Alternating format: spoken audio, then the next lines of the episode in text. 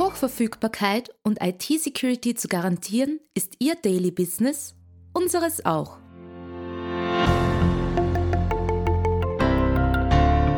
Im Antares Tech Talk, dem Podcast von IT-Profis für IT-Profis, beantworten unsere Experten und Partner die spannendsten Fragen rund um Netzwerk, IT-Sicherheit und Compliance und gewähren echte Insider-Einblicke.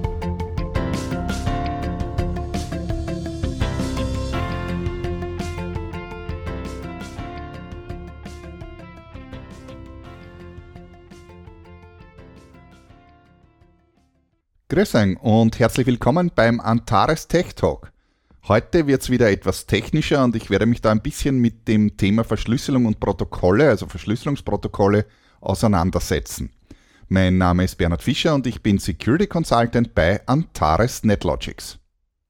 Über Verschlüsselung kann man im Internet bestimmt eine ganze Menge finden und äh, ich denke mal, das ist bis zur Genüge wiedergekaut worden auf verschiedenen Artikeln und YouTube-Videos und sonst irgendwo. Und ich werde diese Grundlagen daher mal weglassen. Also ich spreche da von Adam und Eva, also eigentlich heißt es ja von Alice und Bob bei Kryptographie, das werde ich euch einmal ersparen und diese ganze Public-Private Key, Digital Signature, Public Key Infrastructure, Themen, die eh schon bis zum Erbrechen wiedergekaut werden, lasse ich da jetzt also einfach einmal weg und werde über ein paar Dinge sprechen, über die, glaube ich, zumindest weniger gesprochen wird, aber dennoch ebenfalls interessant und vermutlich sogar viel wichtiger sind.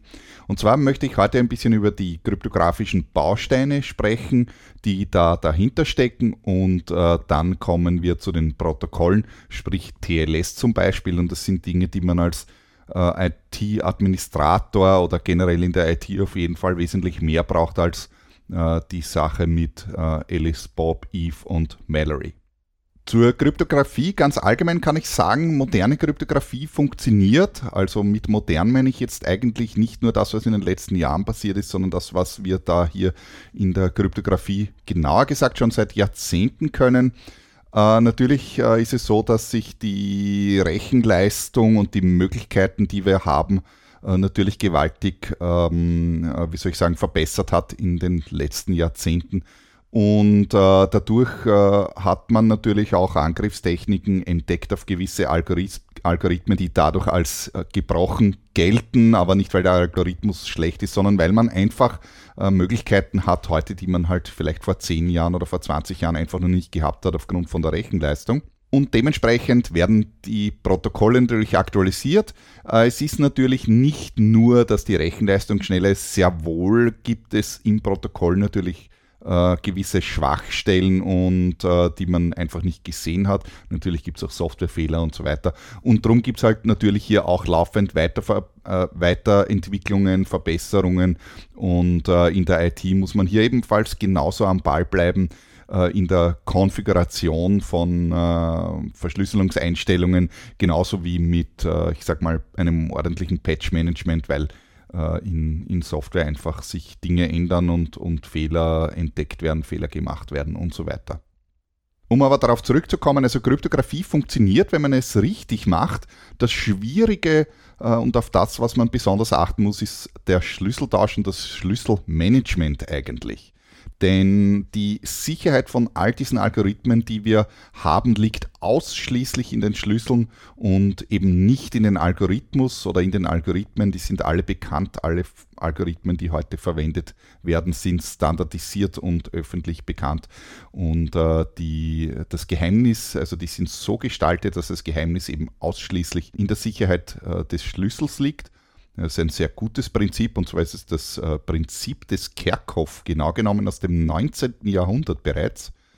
Äh, der Auguste Kerkhoff war ein äh, holländischer Kryptologe, der hat von 1835 bis 1903 gelebt und hat sich mit dem Thema Verschlüsselung und Mathematik schon auseinandergesetzt, also in, in, in sage ich mal, in, in ansatzweise in Dingen, wie wir sie heute äh, noch immer haben.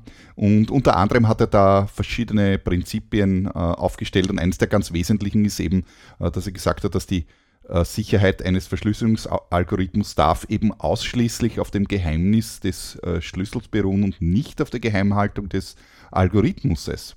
Denn nichts lässt sich auf Dauer geheim halten und äh, wenn äh, der Schlüssel, also wenn ein Schlüssel abhanden kommt, äh, dann brauche ich unter Anführungszeichen eben nur den Schlüssel tauschen. Wenn aber die, das Geheimnis im Algorithmus drinnen war, dann muss ich den ganzen Algorithmus äh, tauschen und die Entwicklung eines solchen Verschlüsselungsalgorithmuses ist äh, alles andere als einfach. Das bedeutet also, dass die Sicherheit eben ausschließlich äh, in den Schlüsseln liegt und diese Schlüsseln, also in den Schlüsseln und alles, was die, damit verbunden ist, also das Schlüsselmanagement, und diese Schlüssel muss man eben dementsprechend äh, sorgfältig behandeln und da kann sehr viel schiefgehen. Und wir sehen das auch bei unseren Pentests immer wieder, dass wir dann Schlüssel irgendwo finden und dementsprechend sollte man damit wirklich extrem achtsam umgehen. Ja? Also dass man Private Keys zum Beispiel während dem Transport immer verschlüsselt.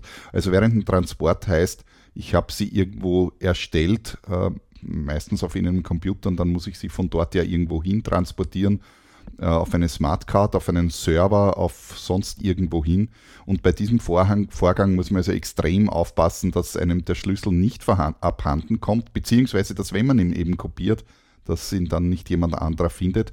Also die Empfehlung ist auf jeden Fall, sämtliche privaten Schlüssel äh, zu verschlüsseln. Die Standardformate sind äh, PEM bzw. BKCS 12 äh, und beide Formate unterstützen, äh, dass man eben den privaten Schlüssel Passwort schützt beim Kopieren auch äh, sich überlegen, wie man das macht. Also äh, aufpassen mit äh, Templaufwerken zum Beispiel, wenn man das irgendwo hin verschiebt, dass nicht wer anderer dann findet. Und äh, man könnte das zum Beispiel ja auch über die Zwischenablage hinüber kopieren, aber Achtung, dann hat man den Schlüssel in der Zwischenablage. Äh, und die Zwischenablage ist jetzt nicht unbedingt, äh, wie soll ich sagen, ein Tresor, ein unaufbrechbarer. Also ähm, ja, da kann natürlich auch, sag ich mal, aus Sicht eines Angreifers, also auch wenn wir Pentester sind, äh, schauen wir sehr gerne auf äh, Rechnern von Administratoren oder auf Servern, dann natürlich auch in die Zwischenablage hinein, was da drinnen ist und hier und da ist da schon was Interessantes dabei herausgepurzelt. Ja, und wenn, das, äh, wenn der Schlüssel dann am Ziel angekommen ist, auch dort unbedingt entsprechend schützen, wenn man den äh, das Key-File also jetzt auf einem Server abgelegt hat, wo es dann im Endeffekt hingehört, äh, dass er ähm, dass er dort dann nicht äh, mit allgemeinen Leserechten ausgestattet ist, dass ihn erst wieder jeder auf dem Server lesen kann, sondern eben nur das Service am besten, das den Schlüssel eben braucht. Meine goldene Regel heißt eigentlich, Private Keys sind nicht zu kopieren. Punkt. Idealerweise erstellt man Private Keys an Ort und Stelle und verschiebt sie von dort niemals weiter. Das kann aber in einem Enterprise-Umfeld äh, manchmal eben äh, nicht praktikabel sein oder zumindest bei gewissen Keys, äh, zum Beispiel wenn man jetzt äh, ähm, Mitarbeiter Smartcards ausrollt und sonstige Dinge, dann gibt es hier verschiedene Möglichkeiten. Also es ist durchaus im Enterprise-Umfeld immer wieder an der Tagesordnung, dass man eben Private Keys irgendwo erstellt und dann woanders hinkopieren muss. Und eben in diesem Zusammenhang betone ich das besonders, dass man im Umgang mit den Schlüsseln besonders bedacht umgehen muss. Ein bisschen möchte ich hier jetzt über die kryptografischen Bausteine, die dem Ganzen eigentlich zugrunde liegen, sprechen. In den Einführungsvorträgen hört man ja immer von Alice und Bob und Verschlüsselung und Schlüssel und so weiter. Meistens äh, reicht das Ganze aber dann nicht wesentlich weiter. Und tatsächlich ist die Sache doch wesentlich komplizierter als das, denn nur mit der Verschlüsselung alleine kommt man nämlich nicht weit. Äh, das, was da in der Regel äh, gemeint ist, äh, ist eben einer dieser kryptografischen Bausteine, die ein ganzes Verschlüsselungsprotokoll in Wahrheit ausmachen. Und um die da mal aufzuzählen, also ein, ein ganzes Protokoll, also dazu zählt eben zum Beispiel TLS, besteht aus verschiedenen Dingen und das sind zum einen mal die sogenannten Blockverschlüsselungsalgorithmen, dann hat man Cipher-Modes, die man dazu braucht, um das zu verketten, dann hat man Hash-Funktionen, Uh, Message Authentication Codes, dann braucht man Key Generation, also dazu zählt zum Beispiel Diffie-Hellman, wer das schon gehört hat.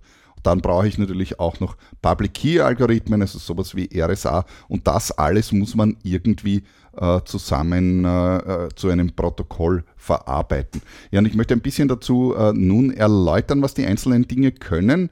Da beginne ich einmal bei der Grundlage von, äh, von dem Ganzen. Und das sind die eigentlichen symmetrischen Verschlüsselungsalgorithmen, das sind sogenannte Block-Ciphers, heißen sie eben in der Literatur.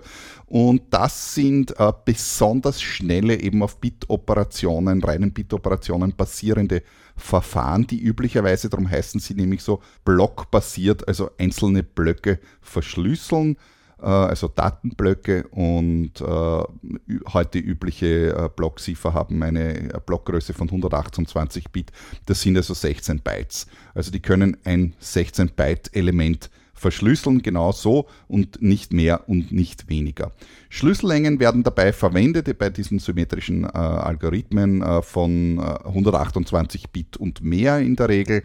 Und ja, typische Algorithmen, die heute eingesetzt werden, ist äh, allen bekannt wahrscheinlich der äh, Advanced Encryption Standard, also AES. Ein anderer Algorithmus wäre zum Beispiel äh, äh, Chacha 20 vom DJ Bernstein und dann gibt es noch eine Handvoll andere. Äh, es gibt auch Algorithmen, die eben heute als weak bzw. broken, also schwach oder gebrochen gelten. Dazu zählen allen voran der berühmte RC4-Algorithmus, dann auch DES bzw. Triple DES und zum Beispiel auch der Camellia-Algorithmus. Insgesamt könnte man da aber jetzt, glaube ich, eine halbe Stunde lang irgendwelche Algorithmen aufzählen. Ja, wie gesagt, so ein Algorithmus kann eben einen Datenblock von 16 Bytes verschlüsseln. Und das ist eben nicht sonderlich viel genau genommen, weil meistens will man ja äh, ganze Dateien oder Datenströme und den gesamten Datenverkehr verschlüsseln, das ganz offensichtlicherweise ja mehr als 16 Bytes sind. Und äh, jetzt kann man natürlich einfach hergehen und eben einen Block nach dem anderen verschlüsseln.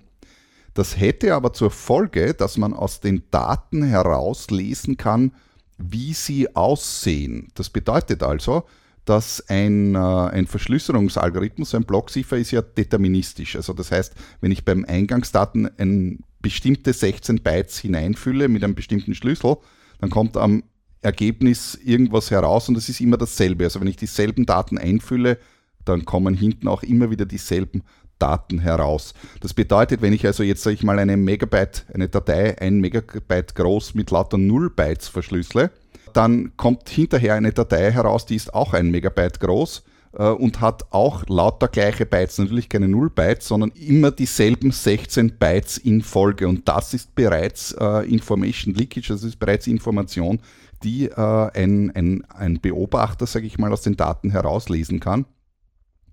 Und man kann äh, dadurch, also es ist ja ein Informationsverlust, man kann also dadurch sehr wohl auf die Struktur äh, von Daten, äh, sage ich mal Dateien oder sonst irgendwas, was man halt übertragt, äh, rückschließen, auch wenn man jetzt äh, den, den Inhalt im Detail natürlich nicht sehen kann, aber sehr wohl kann man eben auf die Form zurückschließen.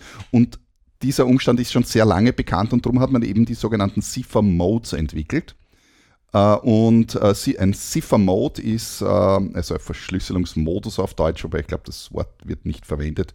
hätte ich noch nicht gehört. Also Cipher-Mode ist nichts anderes als ähm, in einfachen Worten erklärt eine Verkettung dieser Blöcke zueinander, also von einem zum nächsten, um eben diese Transparenz, der, die man hat, aufgrund der Eigenschaft eben, wie so ein Block-Cipher funktioniert, äh, zu verbergen, dass es eben nicht so äh, offensichtlich ist, dass es immer die gleichen Daten sind. Wird also ein Block mit dem nächsten, mit dem nächsten, mit dem nächsten einfach auf eine bestimmte Art und Weise äh, verknüpft.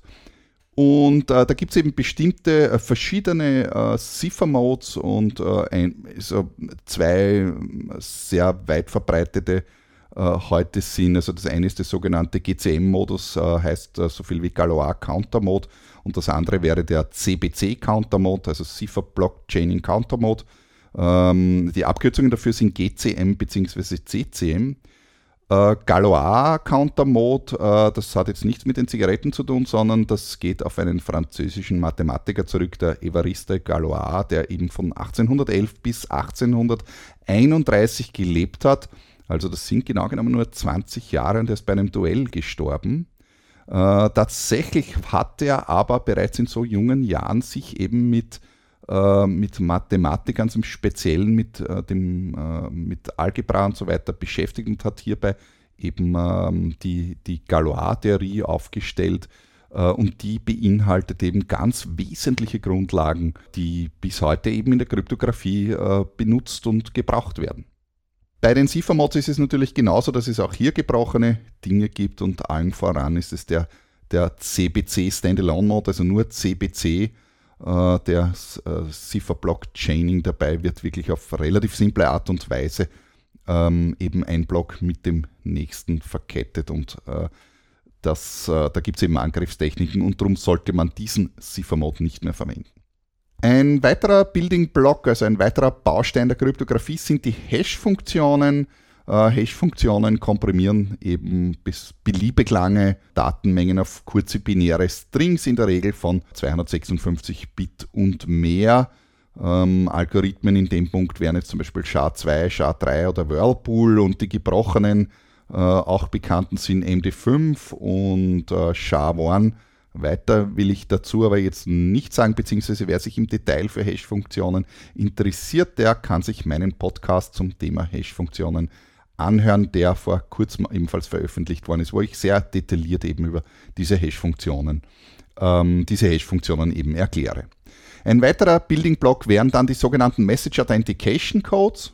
Authentication Code heißt eben äh, Authentifizierung, also hat was mit Authentifizierung zu tun. Authentifizierung bedeutet eben, Feststellung, ob etwas authentisch ist, heißt so viel wie feststellen, genau genommen im technischen Sinne jetzt ein Feststellen, ob das, was am Anfang weggeschickt worden ist, auch tatsächlich am Ende angekommen ist.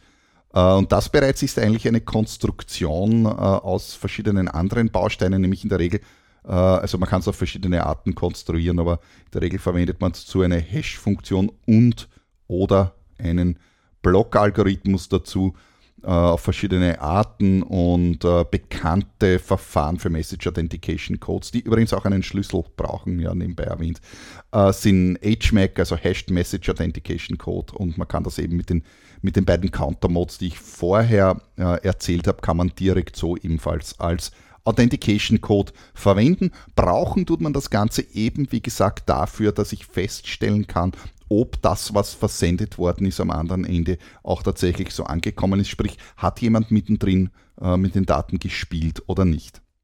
Dann komme ich zu den sogenannten Key Generation Algorithms, also Schlüsselerstellungsalgorithmen, die einen ganz fundamentalen Baustein darstellen, denn in den vorigen beiden äh, Dingen habe ich ja erzählt, äh, wir brauchen da Schlüsseln und so weiter. Und äh, ganz zu Beginn des Podcasts habe ich jetzt da schon lang und breit über die Schwierigkeit des Schlüsseltauschs gesprochen, da die Sicherheit eben von den Schlüsseln abhängt. Wie kann ich also jetzt einen Schlüssel Tauschen äh, zwischen zwei Teilnehmern eben auf sichere Art und Weise. Und damit beschäftigen sich eben die Key Generation Algorithms, also Key Schlüsselerstellungsalgorithmen. Und die erlauben äh, eine, ähm, wie soll ich sagen, eine Ad-Hoc-Erzeugung von einem Schlüssel. Sie heißen nämlich eben Schlüssel, also Key Generation, Schlüsselerzeugung. Fälschlicherweise werden sie ja gerne bezeichnet als Key Exchange Algorithms, also Schlüsseltauschalgorithmen. Es wird dabei aber kein Schlüssel getauscht. Das ist also das Geheimnis eigentlich dabei. Es wird kein Schlüssel getauscht, sondern es wird, eine Schlüssel mit einem, es wird ein Schlüssel mit einem mathematischen Verfahren erstellt, sodass beide Teilnehmer am Schluss eben einen Schlüssel haben. Ein Zuseher in der Mitte den Schlüssel aber nie gesehen hat und auch mit keinem Verfahren der Welt diesen Schlüssel jemals sehen wird, weil der Schlüssel selbst eben niemals über die Leitung geht. Das ist der Trick eben an der Sache. Und darum heißen sie genau genommen eigentlich Key Generation äh, Algorithmen und nicht Schlüssel äh, Key Exchange Algorithms. Benutzt wird äh, das eben, um Ad-Hoc-Schlüsseln zu erstellen, weil man damit eben die sogenannte Perfect Forward Secrecy erreicht. Das heißt also, bei einer richtigen verschlüsselten Verbindung, also nicht dem akademischen Lehrbuchbeispiel von Alice und Bob, sondern das, was wir in der Praxis brauchen, wird beim Verschlüsselungsaufbau eben ad hoc in der Sekunde zusätzlich ein Schlüssel generiert, der für diese, äh, der für diese Verbindung äh, benutzt wird. Und äh, wenn ich eine neue Verbindung aufbaue, dahinter dann, dann wird eben ein neuer Schlüssel erstellt und wieder ein neuer und wieder ein neuer und wieder ein neuer Schlüssel sozusagen. Und äh, man nennt das deswegen Perfect, Perfect Forward Secrecy. Also es ist schwer zu, zu übersetzen, aber es heißt so viel wie, wie es ist für die Zukunft immer sicher. Das bedeutet nämlich, dass wenn ich mit welchen Techniken auch immer es mir gelingt, so eine aufgezeichnete Verschlüsselung, also einen Datenverkehr, den ich eben aufgezeichnet habe im Netzwerk, den ich zu einem späteren Zeitpunkt entschlüssele mit irgendeiner, äh, sag ich mal, Technik halt, dann kann ich tatsächlich von, diesem, äh, von dieser Entschlüsselung, die ich habe, nicht auf die, anderen, äh, auf die anderen aufgezeichneten zurückschließen, weil die eben einen anderen Schlüssel haben. Würde ich immer denselben Schlüssel benutzen und ich breche den Schlüssel einmal, dann könnte ich damit ja alle anderen aufgezeichneten Kommunikationen ebenfalls entschlüsseln. Und deswegen macht man eben diese Ad-Hoc-Schlüsselerzeugung dass man für jede Verbindung eben eine individuelle, ähm, eine individuelle Verschlüsselung hat, weil wenn ich das brechen kann und ich komme an einen Schlüssel heran, dann hilft mir das nicht wahnsinnig viel. Natürlich kann ich diese eine, äh, diesen einen Transport lesen, aber ich kann damit nicht automatisch alle anderen auch entschlüsseln. Also das ist ein, ein, ein ganz wesentlicher Teil an der ganzen Sache. Die Grundlage dafür ist der sogenannte Diffie-Hellman-Algorithmus und der ist bereits 1976 veröffentlicht worden und bildet die Grundlage von sämtlicher modernen Public Key Kryptographie.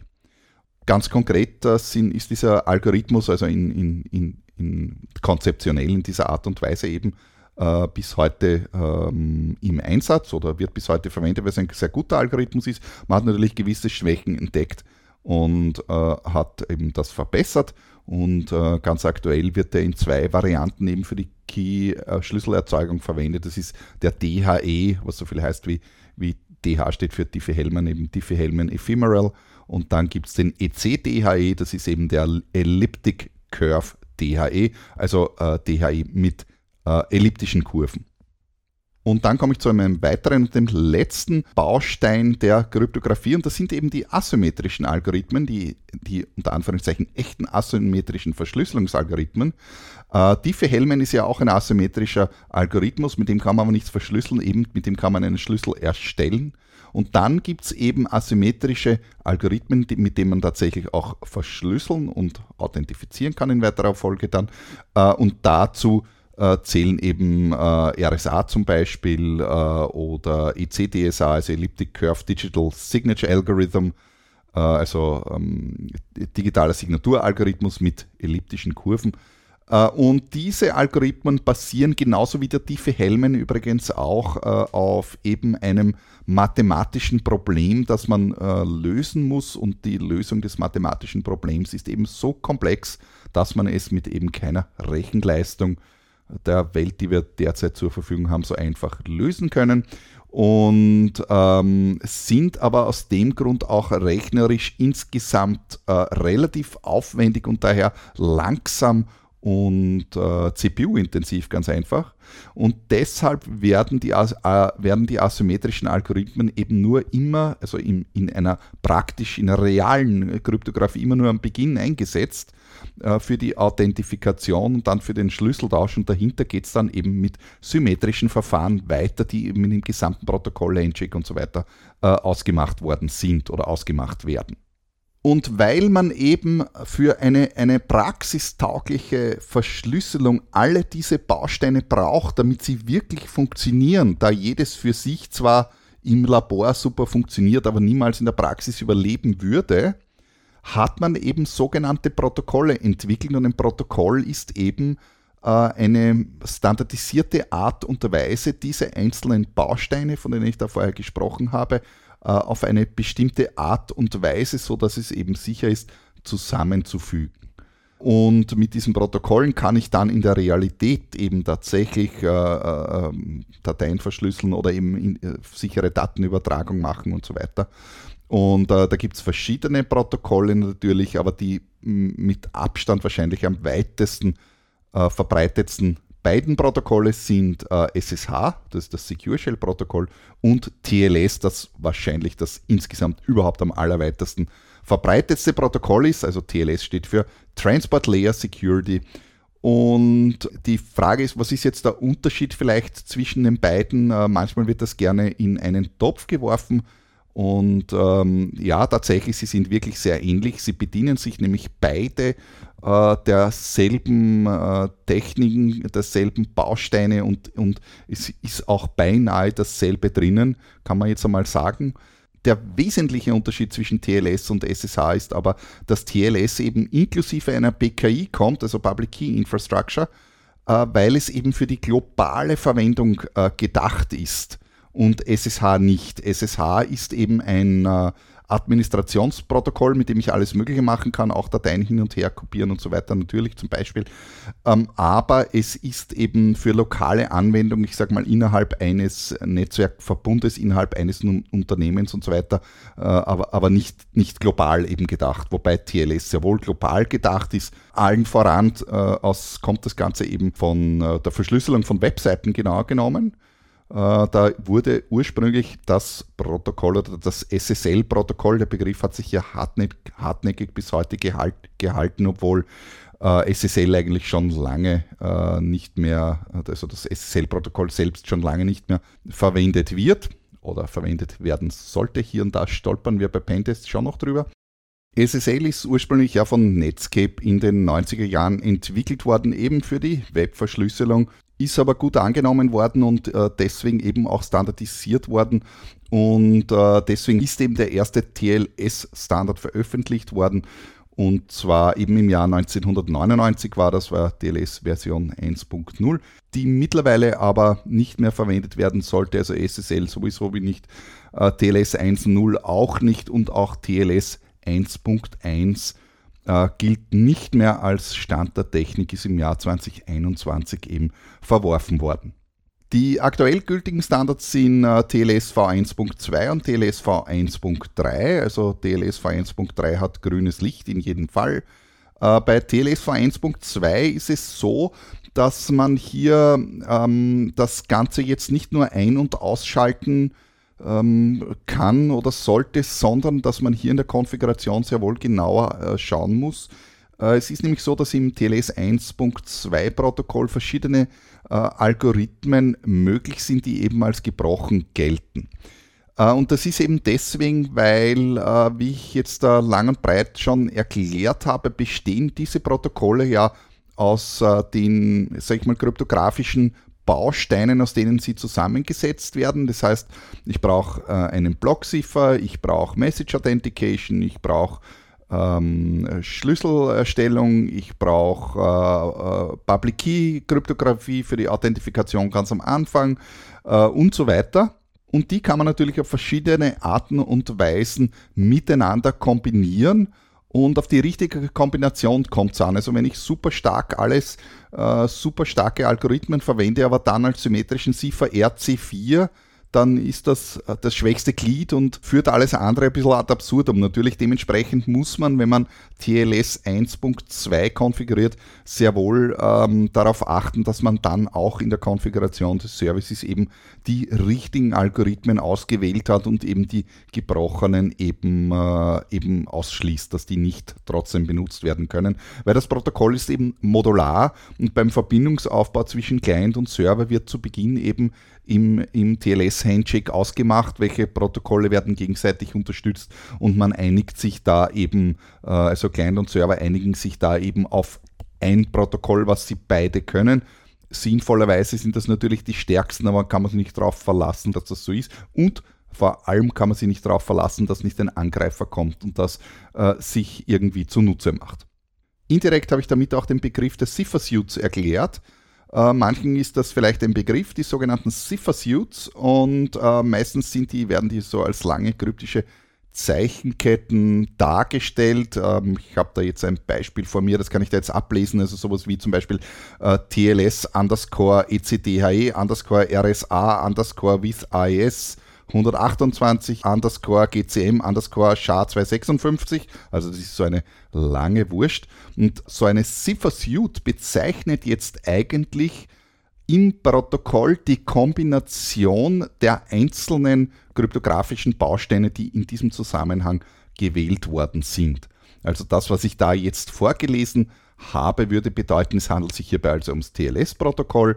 Als Key Exchange bzw. Key Generation wird eben Elliptic Curve Diffie-Hellman verwendet.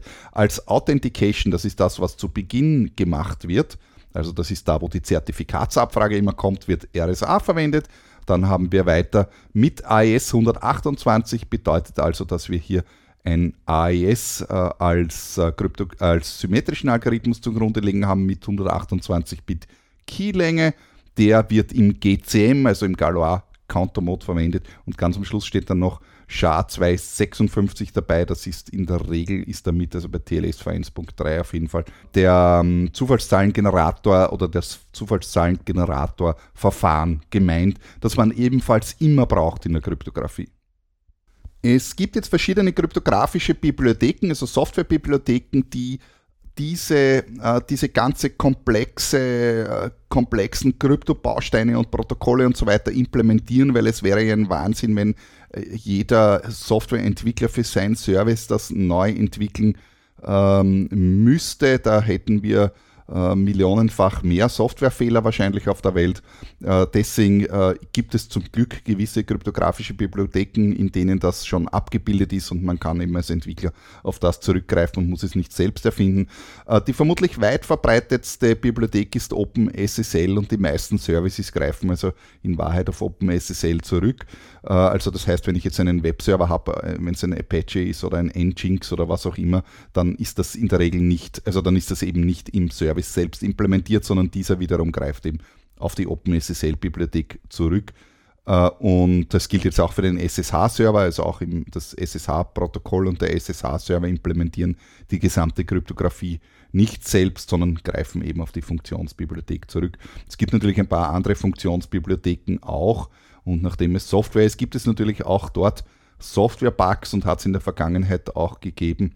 Aber man kann sagen, dass äh, gerade OpenSSL eben aufgrund der weiten Verbreitung eine qualitativ sehr hochwertige Bibliothek ist. In der Kryptographie muss man immer aufpassen vor geheim gehaltenen Dingen, weil die Implementierung von kryptografischen Algorithmen und die Entwicklung von kryptografischen Algorithmen ist nicht einfach und ist eine wissenschaftliche, sehr komplizierte Disziplin in Wahrheit. Äh, und das ist, ich sag mal, wie bei Pentests auch. Es ist zwar jetzt natürlich keine wissenschaftliche Disziplin in dem Sinn, aber es ist äh, das Suchen nach der äh, Stecknadel im Heuhaufen. Also man kann einen Algorithmus entwickeln und dann kann man Jahre brauchen, bis man drinnen einen Fehler findet oder man glaubt, es ist sicher und dann zehn Jahre später findet man plötzlich einen Fehler. Und äh, es ist gerade in der Kryptographie besonders wichtig, dass eben äh, die Algorithmen und die Software von besonders vielen äh, Augen eben auditiert wird, weil das die Wahrscheinlichkeit, dass drinnen Fehler verborgen sind, eben doch deutlich reduziert. Und dementsprechend sollte man vorsichtig sein mit irgendwelchen Exoten, die unter irgendwelchen Geheimhaltungen äh, entwickelt werden, wo man dann nicht genau weiß, was da dahinter steckt die meisten Webserver, also jetzt gerade Apache und Nginx, die glaube ich äh, den Großteil der Webserver auf der ganzen Welt abdecken, äh, basieren auf OpenSSL. Äh, damit ich jetzt TLSV 1.3 zum Beispiel aktivieren sollte, also ich habe es jetzt vorher, glaube ich, ganz kurz zwischen den Zeilen erwähnt, also ein aktuelles Service sollte TLS 1.3 unterstützen und TLS 1.2 darunter nichts mehr, also alles andere, was darunter ist, unter TLS 1.2, sollte in jedem Fall deaktiviert werden. Äh, TLS 1.2, glaube ich, kann jedes aktuelle Service schon seit Jahren, nachdem der Standard genau genommen aus 2008 ist, nämlich, also ist schon eine Zeit lang her. Äh, TLS 1.3 ist aus 2018 und äh, geht daher unter Umständen noch immer nicht in allen Systemen. Äh, Im Apache und im Nginx natürlich selbstverständlich, aber Achtung, es muss eben die richtige OpenSSL-Bibliothek installiert sein, sonst geht das nicht, weil, wie ich gesagt habe, ja die Kryptographie in Wahrheit aus der Bibliothek drunter kommt. Äh, in OpenSSL ist es natürlich ebenfalls schon lange drinnen, und zwar in der Version 1.1.1, also allen Versionen, die 1.1.1 heißen. In 1.1.0 noch nicht, aber eben auf modernen Systemen, die entsprechend gepatcht sind, sollte das überall drinnen sein und kein Problem sein. Abschließend möchte ich da Zusammenfassung noch ein paar Tipps geben und beziehungsweise Empfehlungen äh, eben im Umgang mit Kryptographie. Also zum einen wäre meiner Meinung nach einmal wichtig, dass man im Unternehmen, äh, insbesondere eben in der IT-Mannschaft, der, die mit Schlüsseln hantiert, äh, gewisse Richtlinien schafft, beziehungsweise auch entsprechend die Awareness schärft für das Schlüsselmanagement. Also wie werden Schlüssel erstellt, wie werden die tatsächlich kopiert, wo werden die gespeichert, welche Dateirechte werden vergeben? Und so weiter. Also dass man das noch einmal eben schärft und eventuell mit gewissen Richtlinien unterstützt. Ähm, das nächste wäre dann, äh, dass man äh, eine Liste äh, in erstellt, also es muss jetzt keine Papierliste sein oder kein Excel-Sheet, vielleicht hat man entsprechend Netzwerkdokumentationstool, wie auch immer, also dass man erhebt, welche TLS und welche SSH-Services hat man denn im Haus, auf welchen IP-Adressen und Portnummern laufen die denn, dass ich also eine Übersicht bekomme, welche äh, TLS-Services eben im ganzen Haus überhaupt äh, da sind und dass ich dadurch auch einen entsprechenden Check machen kann. Denn äh, eins muss man natürlich schon sagen, wir bei, gerade bei Pentests äh, scannen wir ja sehr großflächig meistens äh, ins Netzwerk hinein und äh, gerade im Bereich von eben äh, Verschlüsselungskonfiguration findet man, findet man da oft einen äh, Wildwuchs von verschiedenen Konfigurationen und sehr oft auch einen Zertifikatswildwuchs, das habe ich jetzt noch gar nicht erwähnt oder beziehungsweise nicht direkt erwähnt. Äh, TLS hat ja eingangs eben, also ich habe es gesagt, arbeitet mit Public Key Kryptographie und äh, gibt es eben zuerst immer eine Authentifikation und dafür brauche ich Zertifikate. Ich habe euch ja erzählt, dass eben äh, TLS mit PKI kommt, bedeutet, ich brauche also, ich habe also Zertifikate. Und was man sehr wohl sieht, ist schon einen Zertifikatswildwuchs äh, damit meine ich jetzt äh, selbst signierte Zertifikate. Ich habe schon CA-Zertifikate auf Servern gesehen, abgelaufene Zertifikate, Wildcard-Zertifikate äh, und was noch alles möglich ist, äh, Zertifikate mit 1024-Bit-Schlüssellänge und so weiter. Also kann ich nur empfehlen, eine gesammelte Liste an TLS-Services zu erstellen und die äh, von Zeit zu Zeit der Reihe nach zu überprüfen oder auch automatisiert zu überprüfen. Äh, wie ist der Konfigurationsstand, wie sind die Zertifikate, sind die aktuell, passen die zum Hostnamen und so weiter. Vielleicht abschließend noch ein paar Worte zu äh, Schlüssellängen aus heutiger Sicht kann man sagen, für langfristige Schlüssel, also CA-Schlüssel zum Beispiel, sollte man äh, trotzdem keine längere Gültigkeitsdauer als 10 Jahre ähm, äh, ausstellen und dabei äh, besonders lange Schlüssel unter Anführungszeichen verwenden. Das heißt, äh, zumindest 4096 Bit oder mehr. Äh, Standardschlüssel können natürlich kürzer sein bei 2048 Bit ist allerdings nicht mehr die gängige Praxis, sondern eigentlich wird aktuell bereits 3072 als Mindestschlüssellänge für alle normalen Schlüssel, sage ich jetzt einmal, also von Mitarbeiter, Server, was auch immer, RDB-Server und so weiter, äh, empfohlen. Also zumindest äh, 3092 kann natürlich, äh, 3072 kann natürlich auch länger sein. Damit bin ich nun am Ende mit dem heutigen Podcast. Ich hoffe, dass ich euch ein wenig erleuchten habe können und ein bisschen die Geheimnisse der Verschlüsselung und der Verschlüsselungsprotokolle lüften können habe und dass ihr das auch entsprechend in eurer IT-Infrastruktur nun umsetzen und verbessern könnt. Ja, dann bis zum nächsten Mal beim Antares Tech Talk. Vierteil.